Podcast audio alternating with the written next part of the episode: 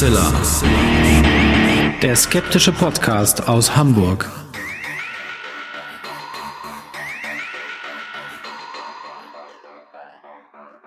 Hallo und herzlich willkommen zum 223. Mal bei Huxilla, dem skeptischen Podcast aus Hamburg und auch beim 223. Mal bei mir die wunderbare Hoax Mistress Alexa. Oh, das kam aber wirklich von Herzen, das war schön. Äh, und auch die sagt natürlich Hallo und heißt euch herzlich willkommen bei dieser neuen Folge. Ähm, ja, äh, wir freuen uns mal wieder vor dem Aufnahmegerät zu sitzen. Und ich freue mich tatsächlich, dich zu sehen, weil ich bin jetzt gerade so vor Ja, ungefähr zehn Minuten von der Arbeit nach Hause gekommen. Wir müssen ja noch im Januar eine zweite Folge raushauen und äh, quasi direkt rein, Toilette. Ihr wollt das alles gar nicht wissen, ich erzähle euch das. Katzen füttern, Katzen begrüßen. Genau, Katzen begrüßen, Hände waschen und jetzt sitzen wir hier schon äh, vor dem Mikrofon. Vielleicht ganz kurz zum Einstieg, ähm, weil wir eine entsprechende Mail bekommen habe, haben und das haben wir scheinbar nicht so richtig gut erklärt. Zunächst mal wieder vielen, vielen, vielen Dank für all diejenigen, die uns unterstützen auf Patreon, Steady, per PayPal oder auch jetzt inzwischen per Überweisung auf unser Geschäftskonto.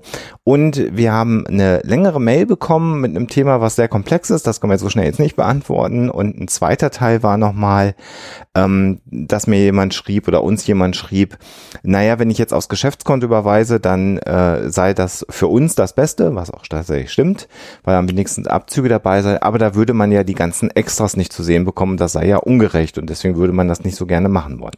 Also nochmal, wenn ihr auf unser Geschäftskonto äh, etwas überweist, also einen Dauerauftrag einrichtet, so wie das bei den anderen äh, hier auch wäre, äh, und wir können das zuordnen, dass ihr entweder vorher bei Steady wart oder bei Patreon wart, das kann man unter Umständen am Namen erkennen, ähm, dann läuft das für euch genauso weiter, dass ihr in dem Umfang, wie ihr uns unterstützt, äh, diesen ganzen Bonus-Content, den es dann mal gibt, bekommt.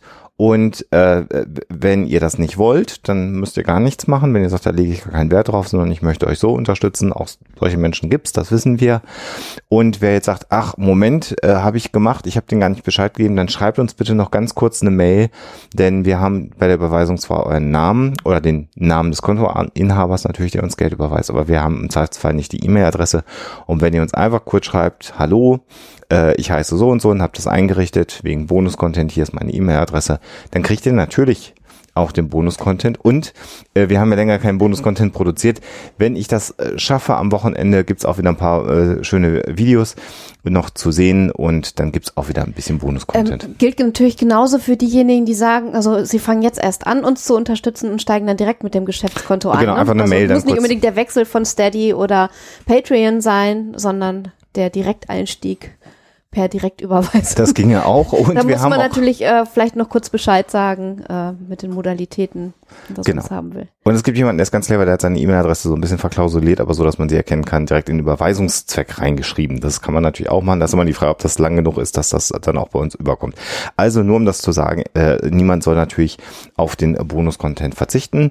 Und bevor ihr jetzt denkt, die labern nur übers Geld, machen wir einfach mal schnell weiter mit der Sendung jetzt. Ich wollte das noch einmal äh, noch mal erklärt haben, damit auch alle Bescheid wissen, um was es geht.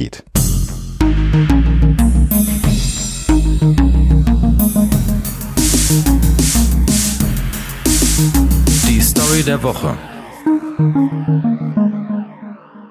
Die Story der heutigen Folge ist, Achtung, Warnung, nichts für schwache Nerven, ist wirklich ähm, ja besonders tragisch und äh, hört sich eigentlich an wie eine klassische Sage vom Typus der Geschichten, über die wir auch im Themenbereich gleich noch sprechen werden.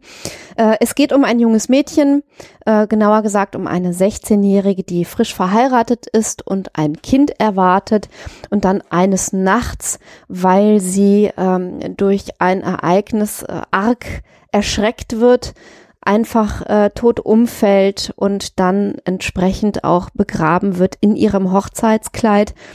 Und äh, kurz darauf ähm, tritt der trauernde Witwer ans Grab seiner Frau und hört auf einmal äh, Geräusche. Er hört sogar ihre Stimme, er hört ähm, ja ein Klopfen aus dem Sarg beziehungsweise aus dem Grab und ähm, es wird tatsächlich festgestellt, dass die junge Frau lebendig begraben wurde. Man versucht also, äh, sie aus dem Grab herauszuholen, doch äh, die Geschichte endet leider tragisch und das Mädchen verstirbt dennoch dieses Mal.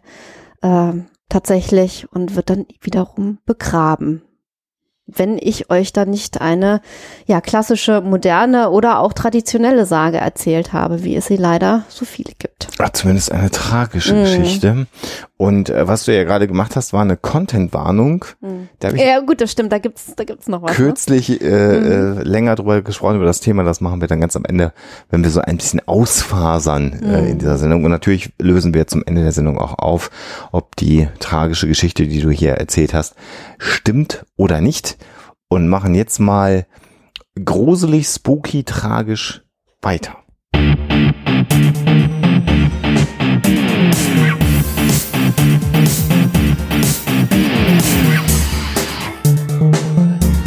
Thema der Woche. Ja, ihr habt's gelesen, Totensagen.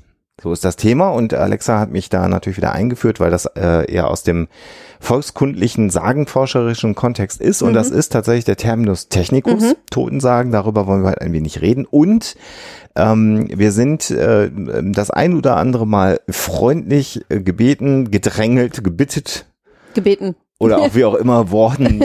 Macht doch auch mal wieder was Gruseliges. Also mit der heutigen Episode sicherlich ähm, eine Rückkehr zu alten, gruseligen ähm, Huxilla. Wobei ich eigentlich finde, dass die gar nicht so selten sind. Also mir kommt es schon äh, so vor, als hätten wir in jeder zweiten Folge ein besonders gruseliges Thema. Aber vielleicht kommen ja auch nur inzwischen äh, auch die verschiedensten, weiß ich nicht, esoterischen Konzepte und Verschwörungstheorien so gruselig das vor, dass ich das meine. Das, das Problem ist ja, dass wir, der eine möchte mehr Gruselgeschichten, der andere mhm. möchte mehr moderne Verschwörungstheorien, mhm. der andere möchte mehr Paramedizin. Wir versuchen es ja allen gerecht zu machen, aber es ist halt immer schwierig. Ich kann schon mal sagen, dass in der nächsten Episode es wieder ein bisschen historisch wird, äh, aber spannend historisch. Ähm, also insofern, wir versuchen immer alles abzudecken und zwischendurch das ein oder andere Experiment wie in der letzten Folge. aber kommen wir zurück ja, zu den äh, Totensagen. Und der Aufhänger letztendlich ist eine Geschichte. Also was das genau ist, erklären wir, glaube ich, in Teil, wenn wir ne, ein bisschen theoretischer, interpretatorischer werden. Genau, also es geht, äh, wir wollen es aufhängen an einem äh, realen Mordfall. Das schicken wir mal vorweg, auch wenn das jetzt alles gleich verrückt klingt. Das ist ein realer Mordfall, über den wir reden.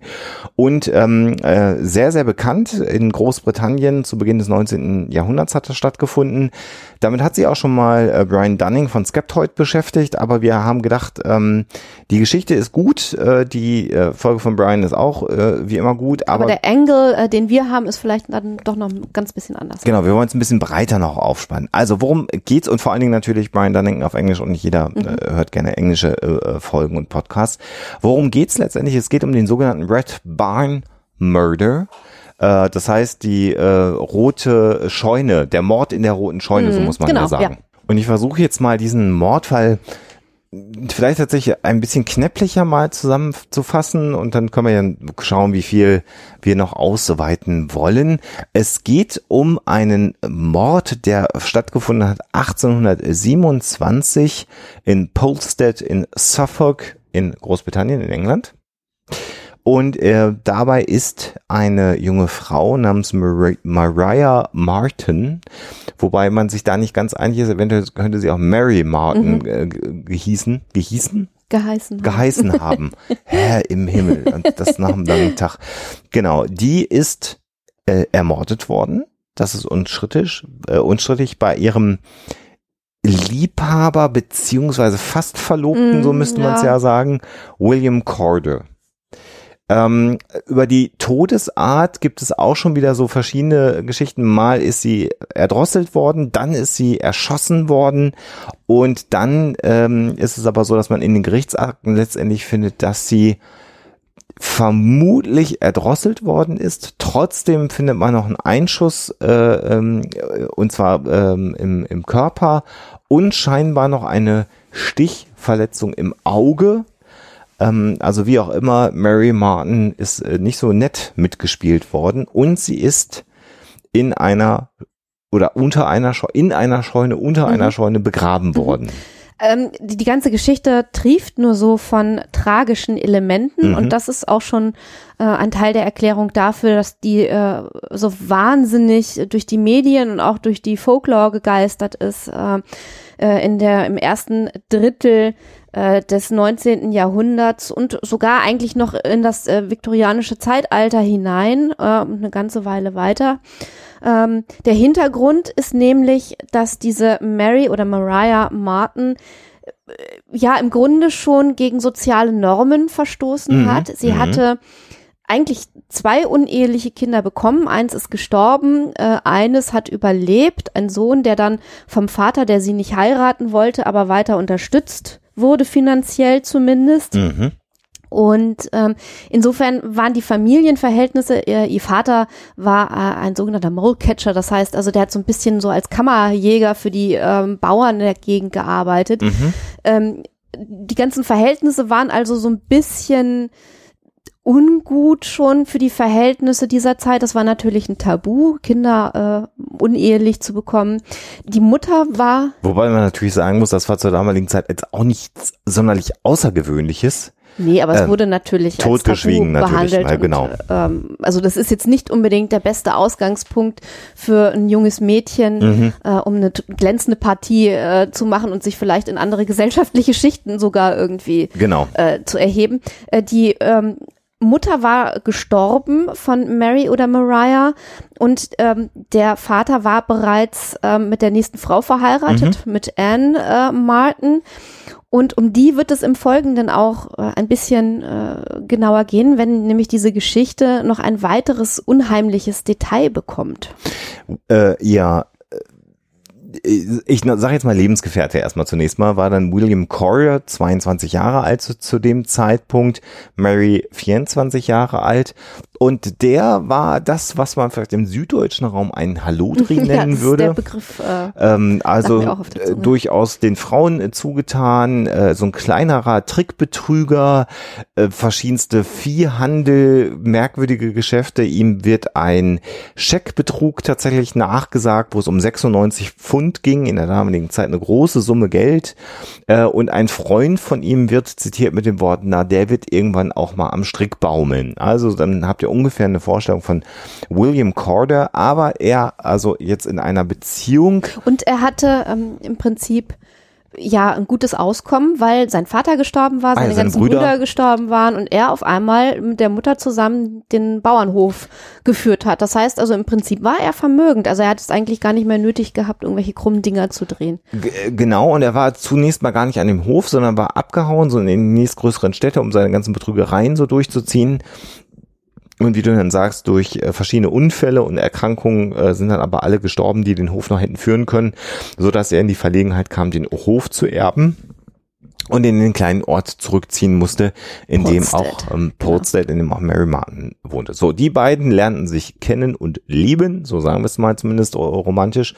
Und man kam sich dann überein, ähm, dass man durchbrennen wollte. Allein wie das geplant war, ist schon irgendwie so eine halbe Räuberpistole. Sie sollte sich, also die Mary sollte sich irgendwie äh, in Männerkleidern dann auf den Weg machen. Er wollte zwei geladene Pistolen dabei haben und dann sollte es also nach, ich will jetzt nicht lügen, nach Ipswich, äh, Mhm, meine ich, gehen, wo man dann eben heiraten wollte und dann im Prinzip äh, wollte man vollendete Tatsachen äh, schaffen und dann war wahrscheinlich der Plan, wenn dann irgendwann mal alles geregelt ist mit der Hochzeit und so und geregelte Verhältnisse herrschen, wollte man zurückkehren. Genau, er machte dann auch ein wenig Druck auf die Eltern, weil er sagte, naja, es äh, gäbe ja schon fast einen Haftbefehl gegen Mary Martin wegen äh, ja unehelichen Kindern, also damals scheinbar auch ein Vergehen, für das man hätte verhaftet werden können. Und er machte eben den Vorschlag, nach Ipswich durchzubrennen.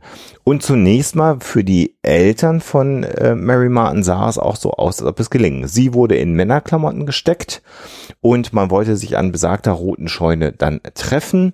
Und äh, er kehrte dann aber alleine zurück nach Polstead und sagte, naja, da gibt's jetzt noch Probleme mit den Papieren und so ein paar andere Schwierigkeiten.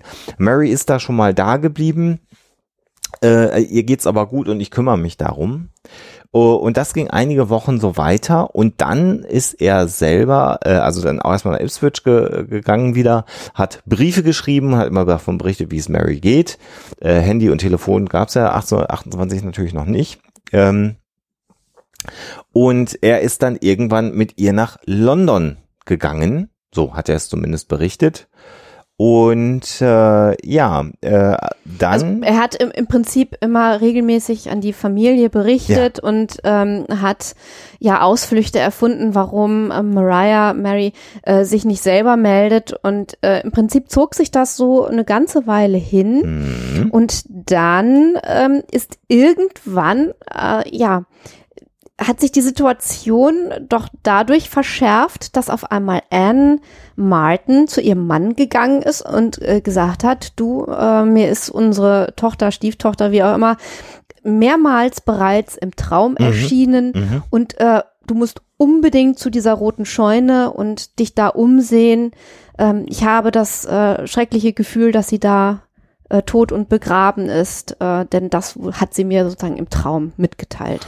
Und tatsächlich hat sie dann ihr, ihren Mann überzeugt und am 19. April ähm, das war 1828. 20, ne? genau, äh, ist er dann tatsächlich in die rote Scheune gegangen und hat dann tatsächlich äh, den, die, die Überreste, die vermeintlichen Überreste seiner Tochter in einem Sack vergraben aufgefunden.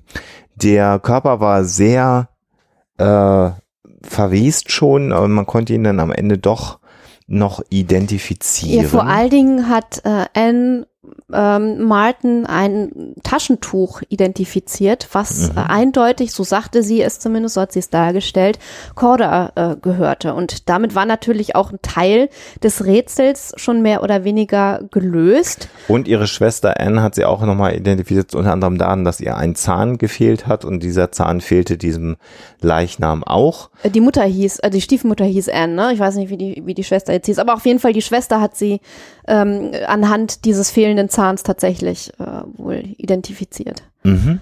Und äh, die Kleidung war, glaube ich, auch noch zu erkennen und die Haare. Also insofern ähm, konnte man auf jeden Fall feststellen, dass es wohl ähm, Mariah gewesen ist.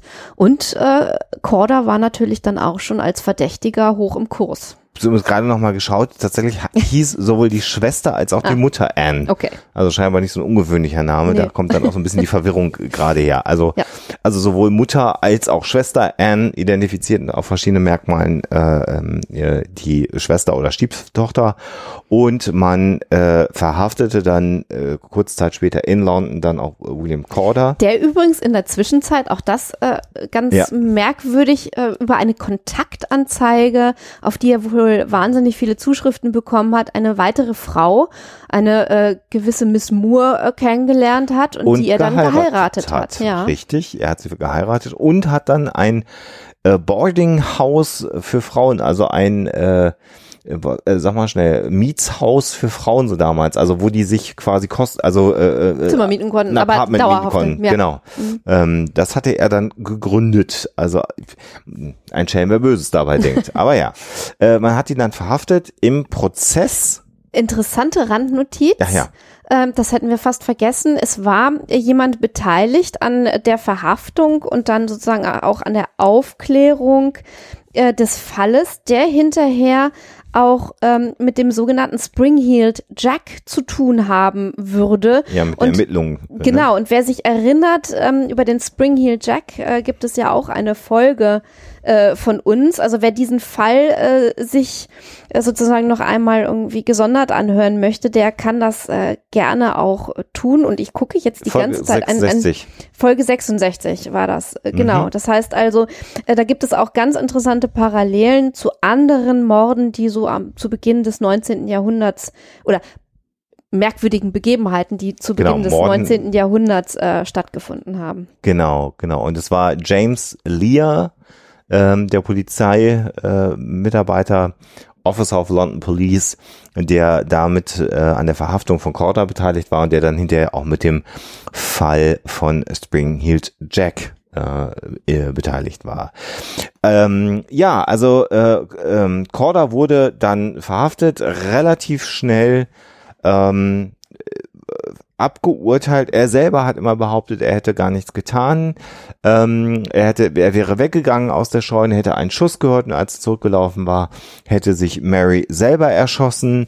Ähm, dann erzählt er wiederum, ähm, hat er erzählt, dass er aus Versehen sie erschossen hat. Äh, aber er nichtsdestoweniger ist dann zum äh, Tod durch Erhängen verurteilt worden, hat dann am Ende im Gefängnis auch den Mord noch gestanden dem äh, Priester und ist dann tatsächlich am äh, 11. August 1828 erhängt Und zwar worden. mit den, äh, also man sagt, äh, er habe dann äh, im Angesicht des Henkers äh, gesagt, dass die Strafe gerecht sei und er also nun äh, zu Recht verurteilt worden sei. Und das ist so, so etwas Formelhaftes, was im Prinzip auch für die Öffentlichkeit der damaligen Mhm. Zeit wahnsinnig wichtig war, dass also ähm, nicht äh, irgendwie übrig bleibt von dem Fall, dass bis zur letzten Sekunde da der äh, verurteilte Zeta und Mordio geschrien hat und vielleicht die Anwesenden verflucht hat, sondern dass er dann irgendwann letztendlich seine Verbrechen eingesehen hat und ähm, sozusagen die soziale, der soziale Friede wiederhergestellt ist mit dieser Strafe. Zur damaligen Zeit wurde das Urteil aber auch sehr, sehr streng abgeurteilt, denn nicht nur ist er zum Tode durch den Strang verurteilt worden, sondern auch, dass er ja ähm, dissected, äh, äh, sag mal, seziert wurde und äh, anatomischen Zwecken zur Verfügung gestellt wurde. Zur damaligen Zeit ja auch immer so ein Problem, je nachdem, wie man im Glauben verhaftet war, dass man ja eigentlich nicht äh, in Stücken Das seinem Schöpfer Eben, also gegenübertreten du musst- wollte. Der Körper muss sozusagen ganz bleiben, sonst ist es ein wahnsinnig äh, schlechtes Omen sozusagen. Also äh, dann kann der Körper eben äh, nicht vor den Schöpfer treten und dann auch ins Paradies eingehen etc. pp. Und ähm, ich meine, es war in der Huxilla TV-Folge über Frankenstein, dass wir ähm, über einen ähnlichen Fall gesprochen haben, wo das für den Verurteilten, der allerdings anders als in diesem Fall tatsächlich wohl unschuldig gewesen ist, darauf gab es wohl Hinweise, ganz, ganz furchtbar war die Vorstellung, ähm, nach dem, nach der Vollstreckung des Urteils für medizinische Zwecke sozusagen missbraucht zu werden aus seiner Sicht. Das heißt also, diese galvanischen Experimente, die dann an Leichen durchgeführt werden sollten, diese äh, Sektionen, diese medizinischen Experimente, äh, waren eben äh, für den Verurteilten nochmal so die Schmach nach dem Tod, nach Vollstreckung des Urteils, weil eben der Körper dadurch beschädigt wird. Ähm, äh, ja, auf Huxilla TV haben wir eine Folge gemacht, aber tatsächlich auch äh, am Ja. 1. Juni 2013 im Podcast die Folge Der wahre Frankenstein. Auch da Oha. haben wir das Thema nochmal Mhm. aufgegriffen. Und nicht nur äh, die Unversehrtheit des Körpers entscheidend, sondern ähm, tatsächlich wurde er dann aufgeschnitten und Anatomiestudenten äh, konnten ihn dann betrachten, dass man Muskeln und inneres Gewebe betrachten konnte. Und er wurde da dann auch, weil das war genau auch die damalige Zeit, äh, Experimenten mit galvanischen Batterien äh, unterzogen. Das hat man damals gemacht, weil man damals dann ja begann festzustellen, dass Strom Muskeln äh, zu, zum Zucken bringen kann, auch Muskeln von äh, toten Lebewesen, Menschen oder auch Tieren. Und in solchen Experimenten äh, wurde also dann der Leichnam auch unterzogen. Das ist schon auch ziemlich gruselig. Und äh, es war so, dass regelrechte Trophäenjäger unterwegs waren, die also wirklich fast alle Teile, die irgendwie Ja. zu ergattern waren, äh, verkauft haben oder sich selber unter den Nagel gerissen haben. Also vom Seil äh, des Henkers, mit dem er erhängt worden ist, der äh, Mr. Corder, bis hin zu äh, ja, Teilen seiner Haut, die dann gegerbt wurden und zum Einbinden einer Ausgabe über seinen ja, dieser Geschichte äh, seines Mordfalls da äh, benutzt wurden. Also es wurden die dollsten Dinge eigentlich mit Teilen des Körpers und der ähm, ja im Fall relevanten Dinge äh, getrieben. Und das ist so ein so ein merkwürdige, eine merkwürdige ähm, Umkehrung eines regelrechten Reliquienhandels, aber eigentlich äh, aus volkskundlicher Sicht nichts Ungewöhnliches äh, in dem Sinne, dass so das ja äh, das Übrigbehalten von irgendwelchen Leichenteilen von Gehängten äh, oder das Weiterverwenden oder das eben Aufbewahren von, von solchen Teilen äh, schon eine lange Tradition hat. Ein weiterer Aspekt, der natürlich durchgeführt wurde zur damaligen Zeit, sehr beliebt, äh, phrenologische Studien an seinem Kopf. Also alle Schlechtigkeiten des Charakters waren dann natürlich an seinem Kopf auch festzustellen. Ja, ähm, also ex post äh, kann man das immer prima machen. Also hinterher, wenn man einen gehängt hat, der als Mörder verurteilt ist, dann stellt man alles Schlechte fest. Und tatsächlich bis in das Jahr, ich will jetzt nicht lügen, aber ich glaube 2004, tatsächlich ist sein Skelett noch an einer medizinischen Hochschule Schule verwandt, äh, verwandt worden äh, und erst dann am Ende verbrannt und eingeäschert worden. Also das die Geschichte von William Corder. Also hier auch darüber könnte man irgendwann vielleicht nochmal eine Folge ja, es machen. Hat, es hat dann äh, so, so Groschenromane gegeben, schon äh, so, äh, ja, relativ schnell nach dem Fall. Äh, es hat so, so Hinterhof-Bühnenstücke gegeben, wo dieser Fall aufgerollt wurde. Also der war in aller Munde. Bei der, beim ähm, Prozess waren wahnsinnig viele Leute anwesend. Bei der Hinrichtung sollen auch wahnsinnig viele Leute anwesend gewesen sein. Also das hat schon wirklich damals sehr die Gemüter bewegt, das Ganze. Und ein Aspekt, den werden wir jetzt rausgreifen, den haben wir gerade nur so gestriffen, ist tatsächlich die Tatsache, dass das, was bis heute fast äh, am präsentesten überbleibt, wenn man sich mit dem Red Barn Murder und dann im Internet mal umschaut und in bestimmte Foren reinguckt, ist die Tatsache, dass ja die Stiefmutter geträumt hat, dass ihre Tochter, ihre Stieftochter äh, ermordet worden ist und nicht nur hat sie geträumt, dass sie ermordet worden ist, weil sie, sie ist ja erschienen im, im Schlaf, sondern auch der Ort, wo sich die Leiche befand. Das heißt also, wir haben das Motiv von äh, einem Toten oder einem Nährtoten in dem Fall, die aus dem Jenseits heraus die Stelle des an ihr selber verübten Mordes anzeigt. Und das ist ein Motiv, was es äh, in der Sagenforschung wirklich schon sehr, sehr, sehr, sehr lange gibt. Ähm, Brian Dunning vielleicht noch so als ganz kurze Randnotiz gibt dem Ganzen einen etwas anderen Dreh. Er geht dann darauf ein, äh, was für einen Hintergrund das haben könnte mit wissenschaftlich kritischem Denken und stellt mhm. dann eine Beziehung, äh, und dafür gibt es Andeutungen, aber keine Beweise zwischen Anne ähm, Martin und äh, William Corder her. Also die beiden sollen ein Verhältnis äh, gehabt haben. Das kann man mit relativ großer Sicherheit sagen. Und es kann dann natürlich sein, dass sie irgendwann auf die Frau, die er da in London geheiratet hat, eifersüchtig wurde und zu dem Zeitpunkt dann gesagt hat, so, jetzt reite ich den so richtig rein. Das heißt, sie hat von dem Mord gewusst äh, und wusste auch, wo die Leiche ihrer Schwieger äh, Stieftochter liegt und hat dann eben äh, gesagt, irgendwie sie hätte da ein Traumgesicht gehabt und äh, die Stieftochter sei ihr im Traum erschienen etc. Und dann hat sich das Ganze eben äh, aufgeklärt.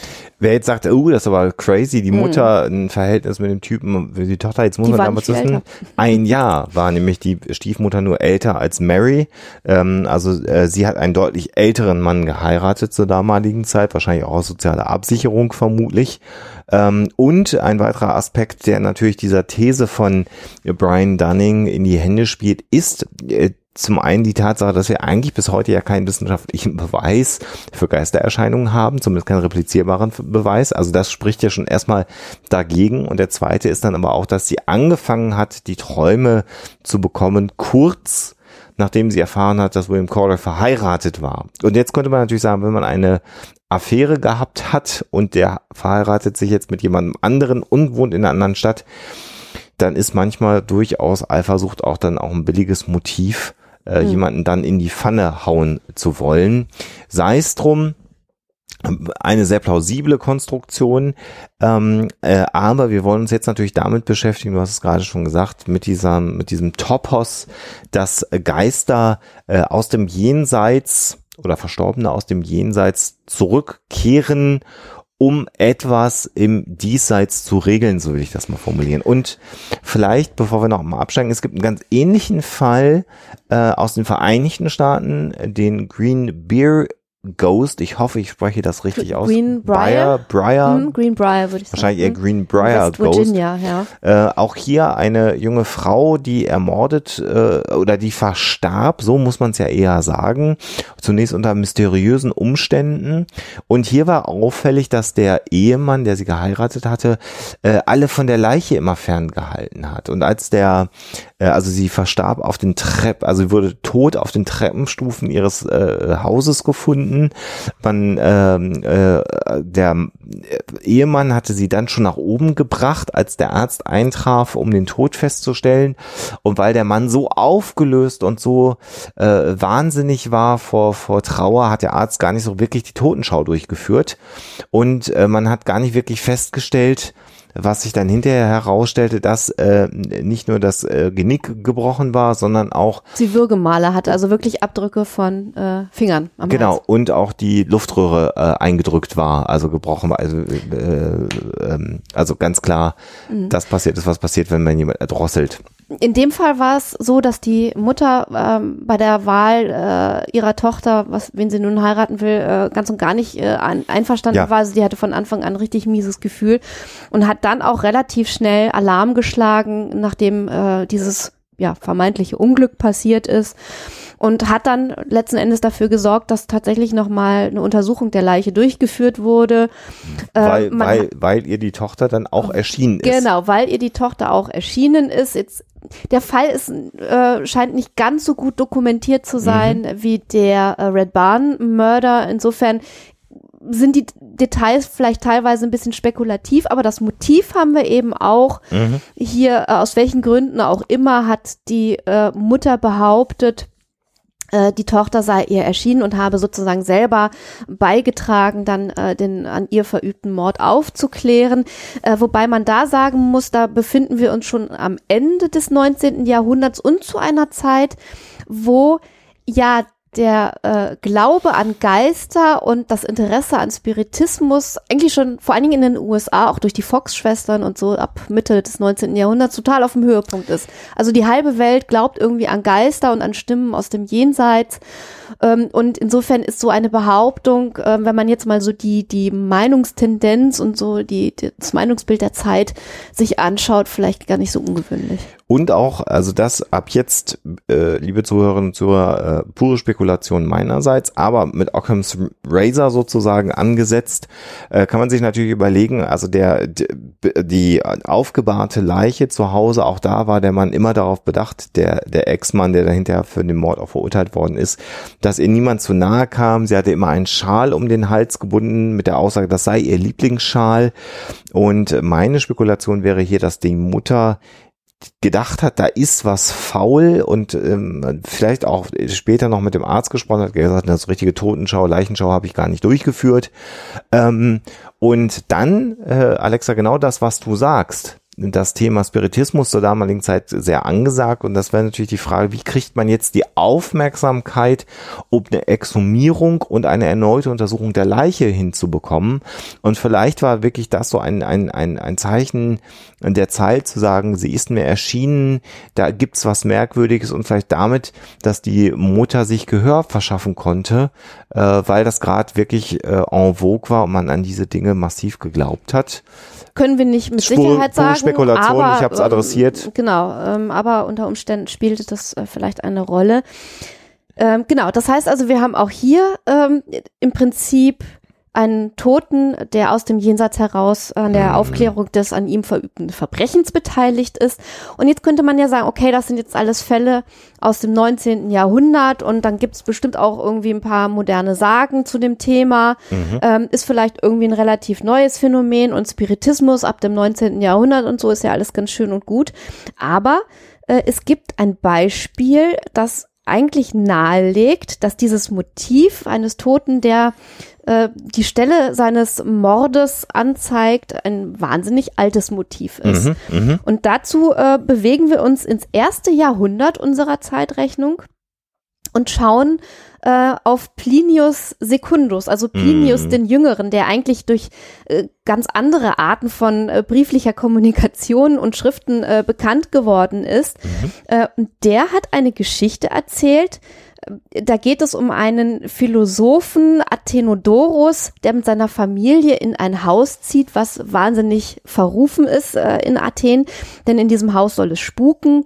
Also er quartiert sich da ein und ähm, dann erscheint ihm auch der Geist und rasselt mit den Ketten und bewegt ihn irgendwann dazu, ihm zu folgen und ähm, geht dann zu einer bestimmten Stelle und hinterher stellt sich dann am Tageslicht, äh, im Tageslicht heraus, ähm, dass Athenodorus, äh, der die Stelle geistesgegenwärtig in der Nacht markiert hat, genau die Stelle markiert hat, an mhm. der tatsächlich Gebeine liegen. Diese Gebeine, das ist ganz spannend, werden dann nach den ordnungsgemäßen Riten bestattet mhm. und der Geist ward nicht mehr gesehen. Mhm. Das heißt also, im Prinzip hat der Geist versucht, mit dem Lebenden zu kommunizieren, um ja mehr oder weniger anzuzeigen, dass er nicht ordnungsgemäß bestattet mhm. worden ist, dass da also irgendwie in dieser ganzen Prozedur was nicht stimmt.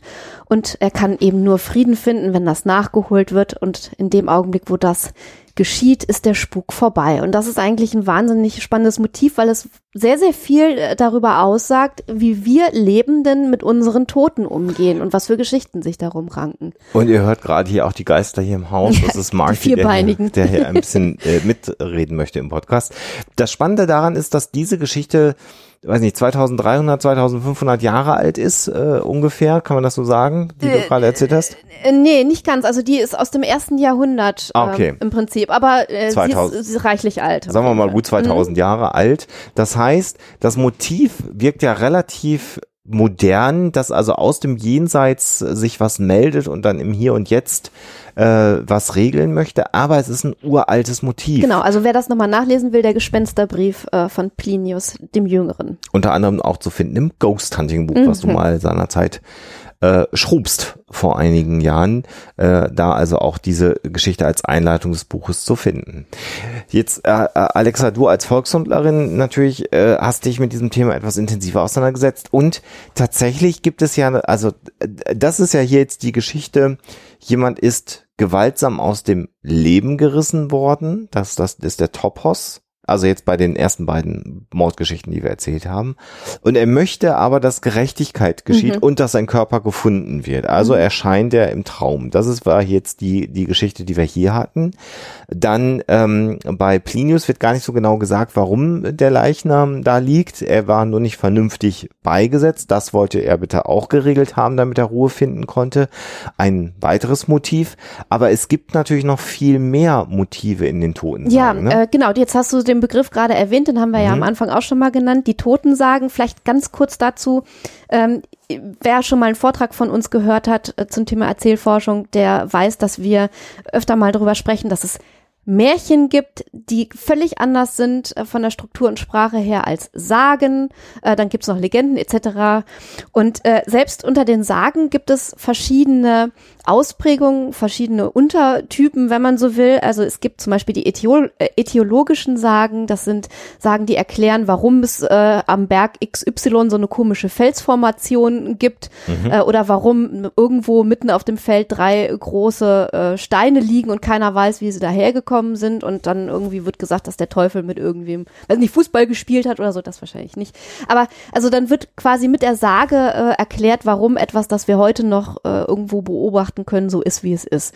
Und äh, es sind gibt denn sind, sind denn auch so Schöpfungssagen, dann etiologische Sagen oder nee, nee das, das ist eher der Mythos. Da sind wir, da sind ja, wir okay. eher wieder im Bereich der Mythologie bei den äh, okay. Schöpfungsgeschichten. Hm. Ähm, aber ähm, gut, es gibt natürlich bei den verschiedenen Gattungen auch immer Berührungspunkte. Mischformen. Mhm, genau. Ähm, Wobei äh, in den Sagen eigentlich eher so dämonische Wesen und Teufel äh, auf Menschen treffen mhm. und äh, nicht unbedingt es um Götter geht. Mhm. Meistens. Ähm, und man hat eben auch die Totensagen. Und da ähm, gibt es ähm, ganz, ganz unterschiedliche Motive, aber so ein paar äh, grundsätzliche Gemeinsamkeiten, die man doch festhalten kann, ähm, weil ganz oft in Totensagen eine Rolle spielt, wie so das volkstümliche Rechtsempfinden ist. Du mhm. hast eben gerade schon so dieses, ähm, diesen Bereich der Ungerechtigkeit oder vielleicht eines ungesühnten Verbrechens mhm. angesprochen. Und das ist eben auch oft ein ganz zentrales Motiv bei Totensagen. Also wenn es darum geht, dass ein ähm, jemand, der Grenzen verletzt hat, also wirklich ein Grenzgänger, mhm. ähm, verstirbt und dann äh, sozusagen als Strafe ähm, ständig einen Grenzstein mit sich herumschleppen muss, bis dann irgendwann mal sein Verbrechen gesühnt ist und er dann also Frieden finden kann. Äh, das ist ganz oft ein ähm, äh, Prinzip oder eben ähm, äh, es tauchen ganz oft Tote auf, die ein ähm, entweder grausames vorzeitiges Ende durch Mord oder andere Verbrechen oder ein äh, Unfall. eben, oder einen Unfall äh, gefunden haben. Oder eben Menschen, die äh, per se zu früh versterben, die dann noch so lange umgehen müssen, bis sie so ein Alter erreicht haben, in dem sie eigentlich hätten sterben können. Ähm, also das sind eigentlich so äh, verschiedene Motive, die es da gibt. Und ähm, man findet im Netz alleine, weil es da Sagenarchive gibt, wahnsinnig viele Beispiele. Also wer sich da nicht Fachliteratur anschaffen möchte, äh, der findet äh, Sagen zuhauf, also wo es auch ganz viel darum geht, ähm, dass Paare vor der Hochzeit auseinandergerissen werden und dann der Geliebte mhm. äh, oder die Geliebte eben erscheint ja. und ähm, den Partner nach sich zieht ins Grab und dann entweder geht er mit und dann ist er eben auch äh, im Jenseits oder er wehrt sich irgendwie und überlebt. Und da sind wir dann auch in einem Bereich, den wir ähm, auch bei den Hoax-Files im Kapitel über äh, Wiedergänger mhm. und mhm. sozusagen die Urväter der Vampire mal angesprochen haben, ja. weil diese Formen von eigentlich eher geisterhaften Erscheinungen äh, die Urform sind, aus der sich irgendwann später dann mal die Vampire entwickelt haben. Jetzt hast du gerade schon wieder zwei weitere oder drei weitere Motive ja schon genannt. Also einerseits zu früh sterben, dann spukt man herum, bis man so lange auf Erden war, bis man dann wirklich ins Jenseits gehen kann. So ein ganz einfaches Motiv, aber auch sehr plausibel, ne? wenn jemand zu schnell aus dem Leben scheidet. Dann hast du gerade schon gesagt, so Verbrecher, ähm, die auch im Jenseits noch ihre Strafe führen müssen. Da gibt es auch noch so ein Beispiel, wenn jemand die Schweine nicht vernünftig gefüttert hat, hast du mir geschrieben, dann wird er im Jenseits mit einem Schweinekopf wiedergeboren und muss dann aus dem Schweinetrog fressen für so lange, bis diese Strafe, dass er da, nee, das war glaube ich, weil man nicht das Brot den Armen gegeben hat, sondern lieber den eigenen Schweinen zu mästen. Das war glaube ich also Geschichte. quasi die, äh, ja, die Sünde der Verschwendung ja. äh, auf sich geladen hat. Dann muss man im Jenseits sühnen, also so ein, Man sieht schon, also die Strafen spiegeln dann auch immer das Verbrechen wieder und das ist auch so, so etwas, ähm, wo, also der Mensch denkt ja gerne in Mustern mhm. und in Märchen und in Sagen schlägt sich eben dieses Musterdenken ganz knallhart wieder. Also mhm. äh, da äh, ist die Welt sozusagen total starr und klar strukturiert und ähm, anhand äh, dieser Strukturierung entwickelt sich eben auch die Geschichte. Und das hat ja sowas Judikatives dann auch, ne? Also genau. da geht es tatsächlich um, um Gerechtigkeit auch nach dem Tod noch, also als weiteres Motiv. Und dann, ähm, äh, da hast du ja schon den, die, die Wiedergänger und die dann die Liebenden mhm. äh, mit sich nehmen wollen. Das ist ja noch ein weiteres mhm. Motiv. Mhm. Äh, ja, also wo ähm, äh, sich liebende Menschen, da stirbt der eine und äh, äh, der möchte dann seinen Partner bei sich haben und da man ja das war offensichtlich allen Menschen zur damaligen Zeit klar, niemanden, der tot war, wieder lebendig machen konnte, war natürlich der umgedrehte Weg, dass der Verstorbene den Lebenden nach sich ins Jenseits ziehen möchte. Und da gibt es, du hast es gerade schon gesagt, zahllose verschiedene Muster und mhm. Variationen, aber eigentlich immer des gleichen Themas. Genau, also das es heißt, gibt auch äh, zum Beispiel eine äh, schöne Sage, wo eine, eine Frau äh, was heißt schön, äh, äh, im Wochenbett äh, verstirbt und dann dem Vater, also dem Mann erscheint ähm, und äh, sagt irgendwie, ja, du sollst eine Wallfahrt machen, äh, damit meine Seele erlöst ist. Und dann macht also äh, der Vater diese Wallfahrt und da fliegt ein Vögelchen, also den ganzen Weg mit. Und als er dann am Ziel der Wallfahrt angekommen ist, verschwindet das Vögelchen und der Vater weiß halt, dass die Seele der Mutter erlöst ist. Also äh, solche Geschichten findest du halt auch.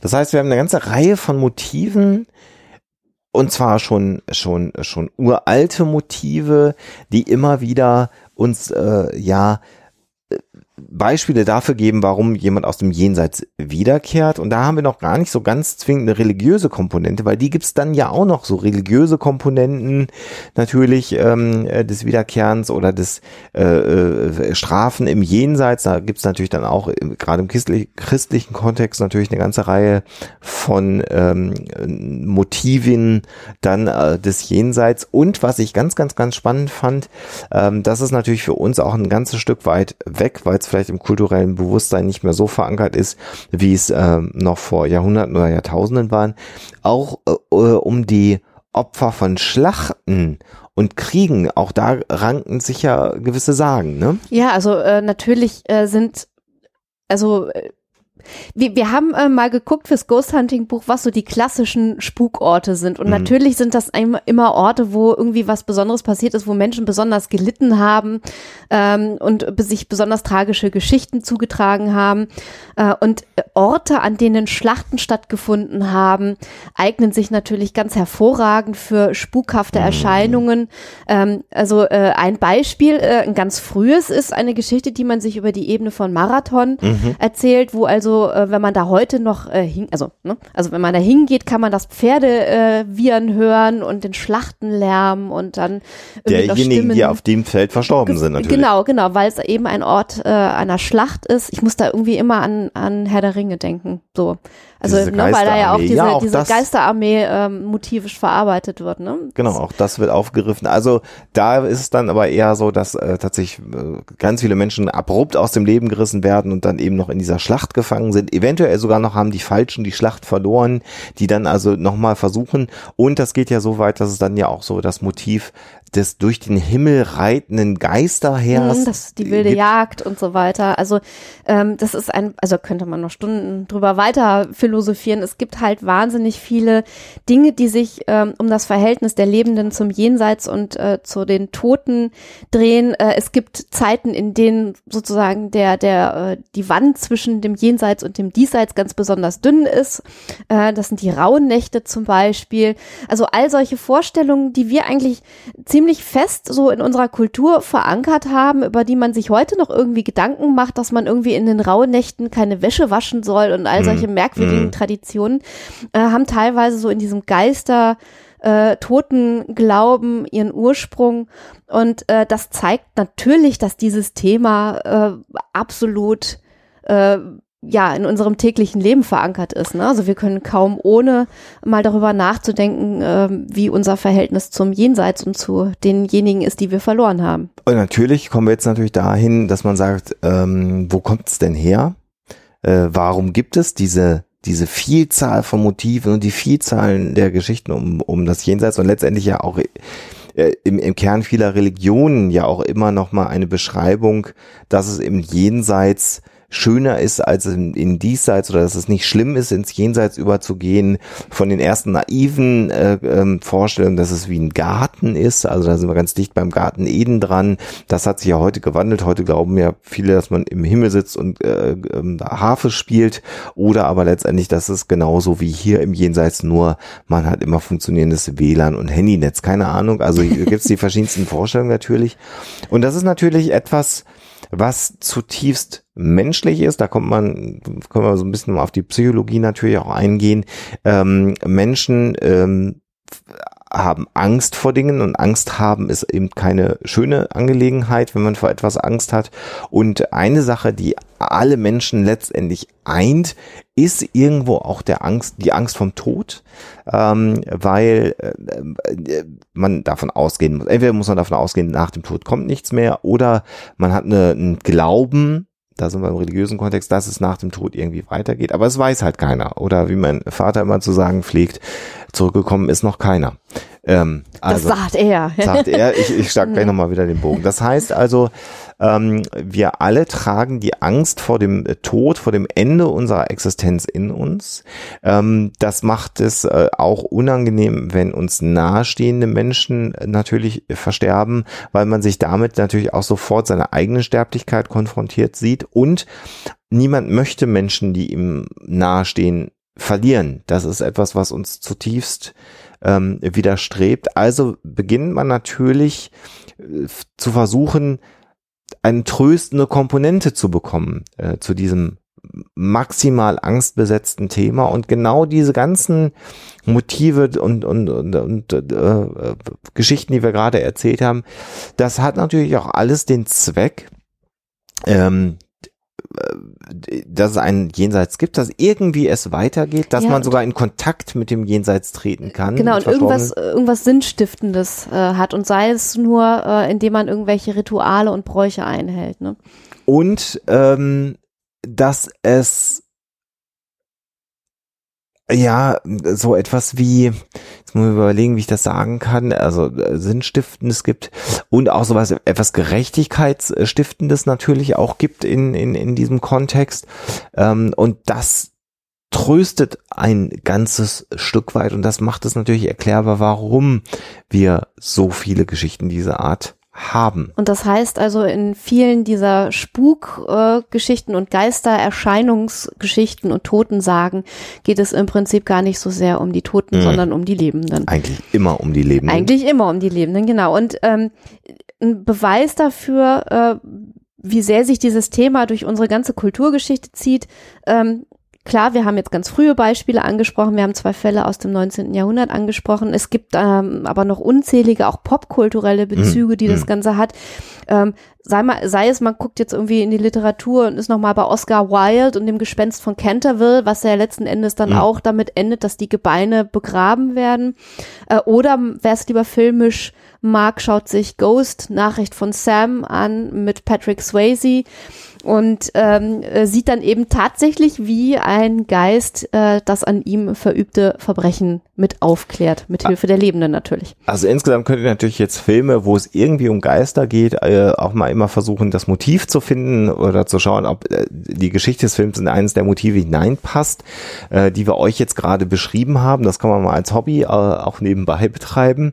Ähm, wir können aber jetzt noch mal von ganz was früher her nochmal den Bogen auch in die Moderne schlagen. Und damit wollen wir dann auch so langsam zum Ende dieses Themas kommen, aber nochmal den Bezug für die heutige Zeit nochmal aufzeigen. Denn was wir ja heute haben, sind ja die sogenannten Hellseher, Psychics oder wie man sie auch immer nennt, die immer dann auf den Plan treten, wenn es um Vermisstenfälle geht, um Entführungsfälle geht äh, und dann plötzlich äh, mit verschiedenen Techniken, die sie sich ausgedacht haben, vermeintlich der Polizei oder den Angehörigen Hilfestellung geben wollen, weil sie erspüren, ersehen, erahnen können, ähm, wo die vermissten Personen sind oder ob sie überhaupt noch leben.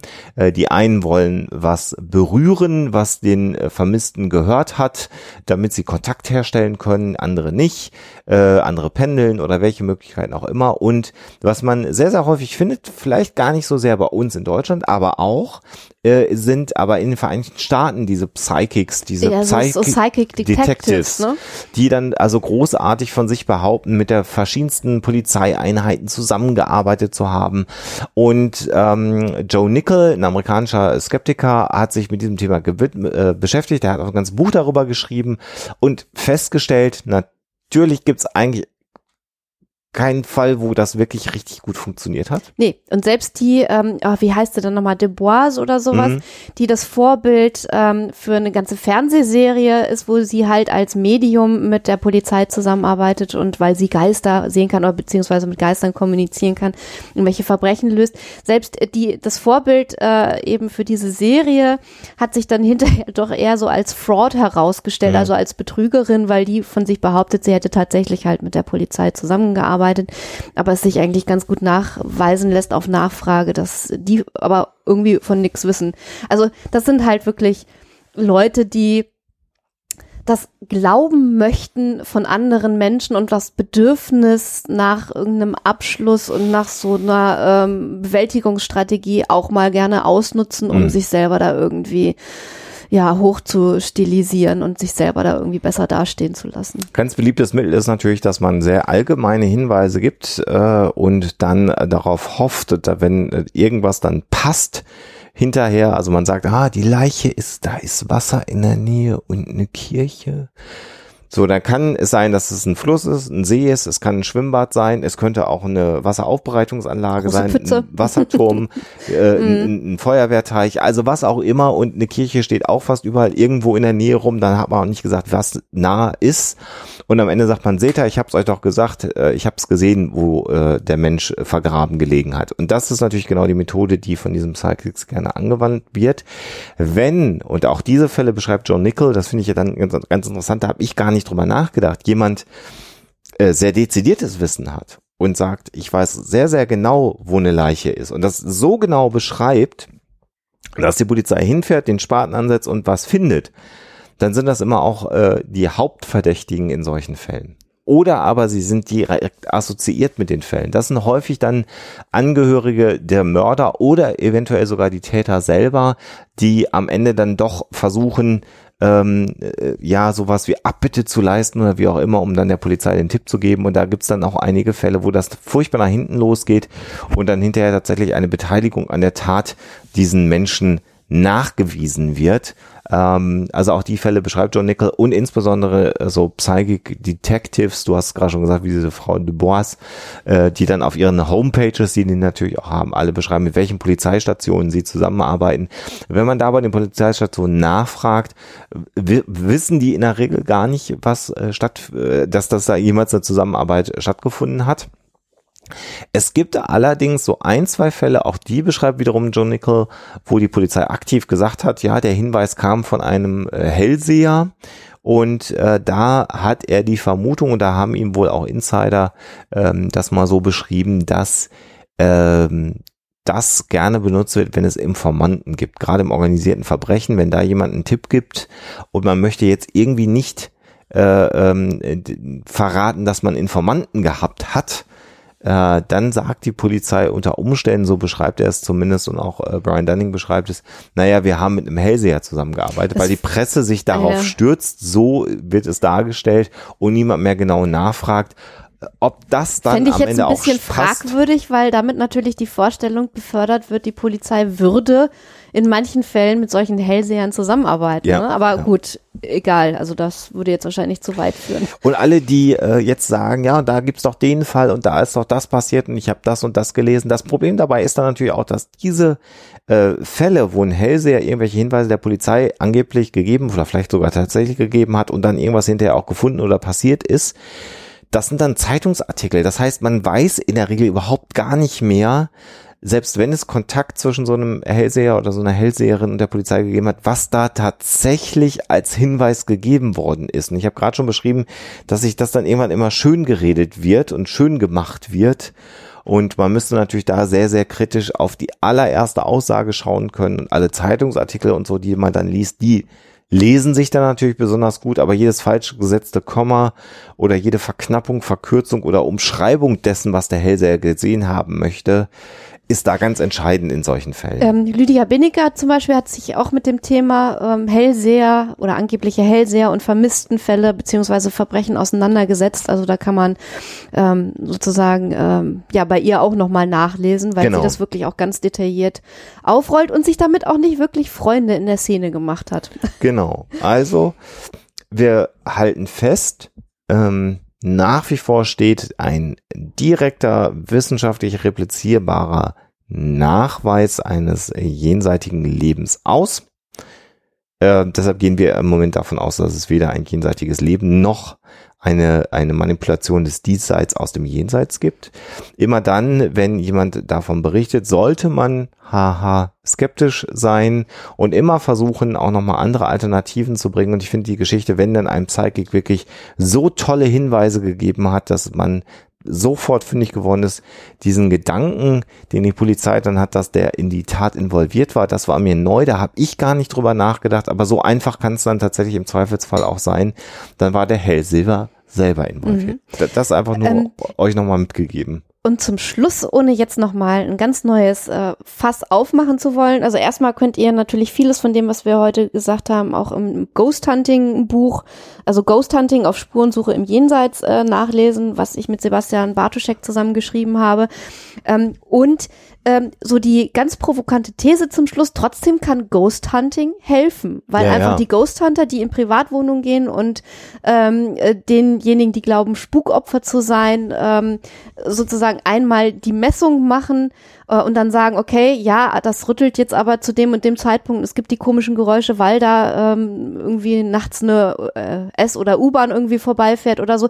Äh, da wurde tatsächlich äh, festgestellt, dass in vielen Fällen es den Menschen einfach besser geht hinterher, weil sie sich ernst genommen fühlen ähm, und weil dann jemand sich sozusagen mal um ihr Problem gekümmert hat. Genau, aber die Ghost Hunter das hast du vielleicht, wäre nochmal ein ganz, ganz neuer Topf, ja. weil die versuchen ja mit wissenschaftlicher Methodik das Jenseits und die Beeinflussung des Diesseits aus dem Jenseits nachzuweisen. Die sagen ja nicht, obwohl einige Ghost Hunting Gruppen dann auch Ja, also- Medien mitbenutzen, die mit dem Jenseits in Kontakt treten können. Aber ja, ähm, das müssten wir vielleicht nochmal thematisch nochmal komplett neu beleuchten. Hier ging es jetzt ja im Wesentlichen um Hellseher in Verbrechen zum einen oder aber Opfer von Verbrechen, die dann Angehörigen erscheinen.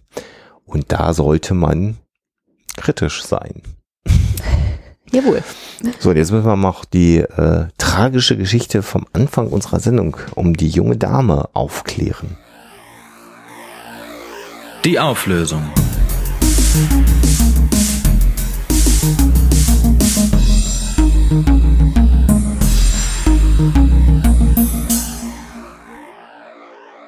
Ja, die tragische Geschichte von dem jungen Mädchen, das kurz nach seiner Hochzeit äh, auf tragische Weise verstirbt, dann aber wohl doch im äh, Grab äh, wach wird und äh, sozusagen lebendig begraben worden ist, aber dann eben doch äh, an den Folgen verstirbt, ist leider wahr. Äh, geschehen ist das Ganze in Honduras, einem Mädchen namens Nazy Perez. Und ähm, sie muss sich wohl, ähm, als sie schwanger war, ähm, nachts, ähm, als sie wach wurde, einmal so erschreckt haben, weil wohl Schüsse zu hören waren, äh, dass sie äh, kollabiert ist. Und äh, leider haben die Eltern eben keinen Arzt gerufen, sondern einen Exorzisten, der ihr das Böse austreiben sollte. Ähm, scheinbar, also augenscheinlich in dem Fall, hat sie wohl diese Prozedur nicht überlebt und ist dann begraben worden. Und der Witwer hat tatsächlich dann äh, kurz danach Geräusche aus dem Grab gehört. Äh, man hat noch versucht, sie zu befreien, aber sie ist so vermutet man, ähm, dann doch erstickt, beziehungsweise man konnte eben ihr nicht mehr helfen und äh, sie wurde dann diesmal endgültig zum äh, für tot erklärt und dann eben begraben. Also eine ganz ganz traurige Geschichte, aber ähm, natürlich spielt hier ein Motiv äh, eine Rolle, was man auch im Bereich von sagenhaften Geschichten ganz oft findet, diese Angst, äh, lebendig begraben zu werden. Ähm, äh, ganze ähm, wirklich äh, Regalreihen von äh, Gruselgeschichten Mhm. ranken sich eben um dieses Motiv und auch von ähm, sagenhaften Geschichten aus diesem Bereich gibt es eben große Zahlen.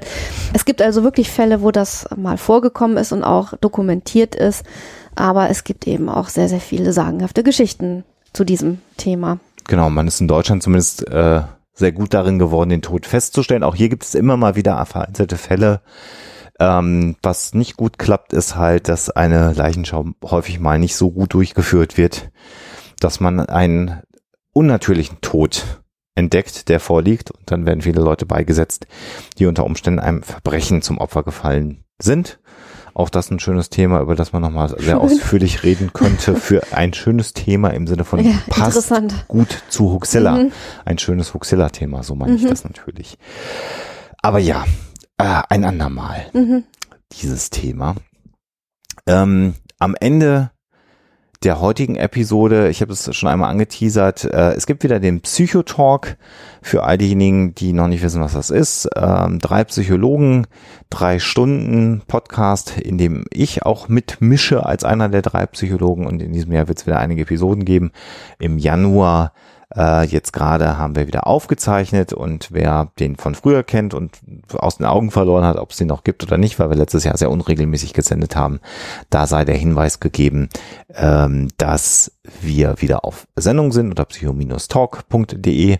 Dann können wir noch kurz den Hinweis geben, dass ich bei Marc Litz zu Gast war äh, und mit dem zwei Stunden über Podcasting und alles drumrum und wie wir zu Huxilla gekommen sind und was auch immer alles ähm, gesprochen habe. Wer sich das angucken möchte, auch das werden wir verlinken natürlich.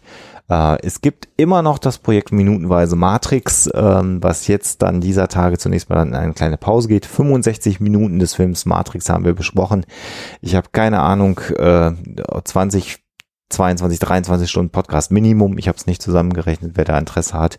Extrem unterhaltsam mit, mit ganz, ganz tollen Gästen.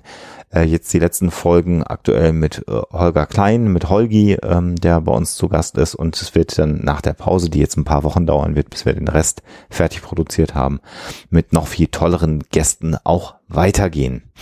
Ähm, das war so der kleine Mhm. Werbeblock, den wir eingeschoben haben. Nochmal der, der große Dank an alle, die uns unterstützen. Ihr macht das möglich, dass wir nach wie vor Huxilla machen, dass wir auch abgefahrenes Zeug machen. Ähm, und ähm, demnächst wieder ein Unterstützer-Video auch, was wir veröffentlichen werden. Und jetzt am Ende dieser heutigen Episode äh, würde ich gerne noch einen Song euch einspielen mit einem sehr schönen Titel und einem guten Text, nämlich äh, der Song Entdumm dich von Tommy Krabweis. Der ein oder andere kennt Tommy Krabweis aus den verschiedensten Kontexten, Film, Funk und Fernsehen. Als Buchautor ist er bekannt und hat jetzt ein Lied äh, zum Thema Entdummen gemacht. äh, das äh, spielen wir einfach mal an. Und äh, das Tolle hier an diesem Song ist zum einen, dass Tommy uns äh, das äh, genehmigt hat, dass wir den Song hier im Podcast mhm. spielen dürfen. Und das zweite, was auch sehr, sehr toll ist, was ich hier nochmal erwähnen möchte, ist, dass man den Song sowohl bei iTunes als auch bei Amazon kaufen kann. Und damit macht man dann nicht Tommy Krabweis reicher, sondern das ganze Geld, was er da einnimmt, äh, geht an das deutsche Kinderhilfswerk. Das heißt also ein Song gegen Verschwörungstheoretiker, Esoteriker, äh, Rechte, Nazis und was weiß ich nicht alles. Hört euch den Song gleich an und wenn ihr den Song kauft für ein paar Cent, dann geht auch noch Geld an das Deutsche Kinderhilfswerk. Also Tommy, vielen Dank, dass wir den Song spielen dürfen. Äh, schöne Geschichte, dass du das gemacht ich hab hast. Ich habe ihn sehr gefeiert. Genau. Und äh, ja, jetzt meandern wir nur noch herum. Mhm. Euch da draußen vielen, vielen Dank fürs Zuhören. Oh, ja, danke, danke, danke. Viel Spaß beim Song mit Tommy Krabweis und wir hören uns dann im Februar wieder bei Hoaxilla und bis dahin macht's natürlich gut und immer schön skeptisch bleiben. Tschüss.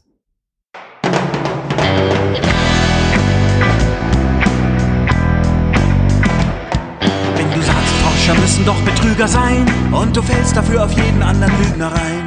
Wenn du Chemotherapie mit Globuli ersetzt und den Darm von deinem Kind mit MMS verätzt. Wenn du findest, dass die AfD regieren soll und du findest auch die Redner von Pegida toll. Wenn du sicher weißt, dass die Erde flach ist und das, obwohl du nüchtern und wach bist. Dann hast du jetzt einen Job und hast ihn nur noch nicht erkannt. Damit du ihn verstehst, sei er wie folgt für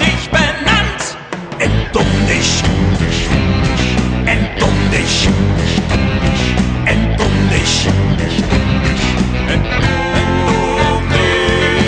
jetzt.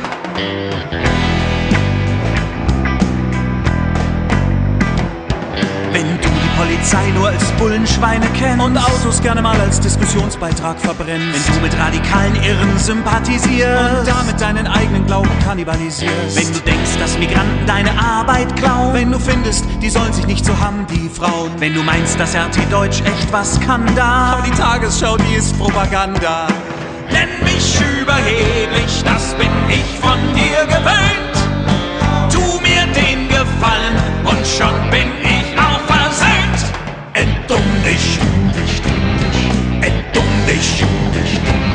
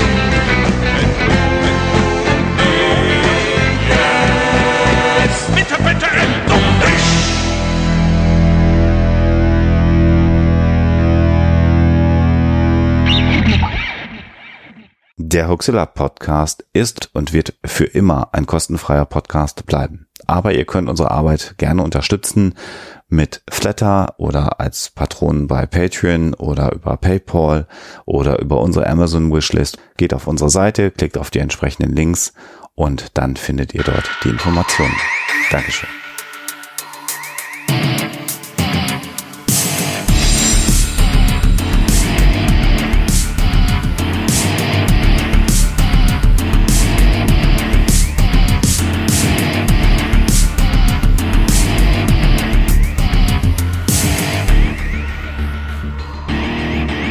Schickt Fragen, Anmerkungen oder Feedback an info@huxilla.de. Und wenn ihr mögt, dann bewertet uns doch bei iTunes oder einer der anderen Podcast-Seiten, die uns führen.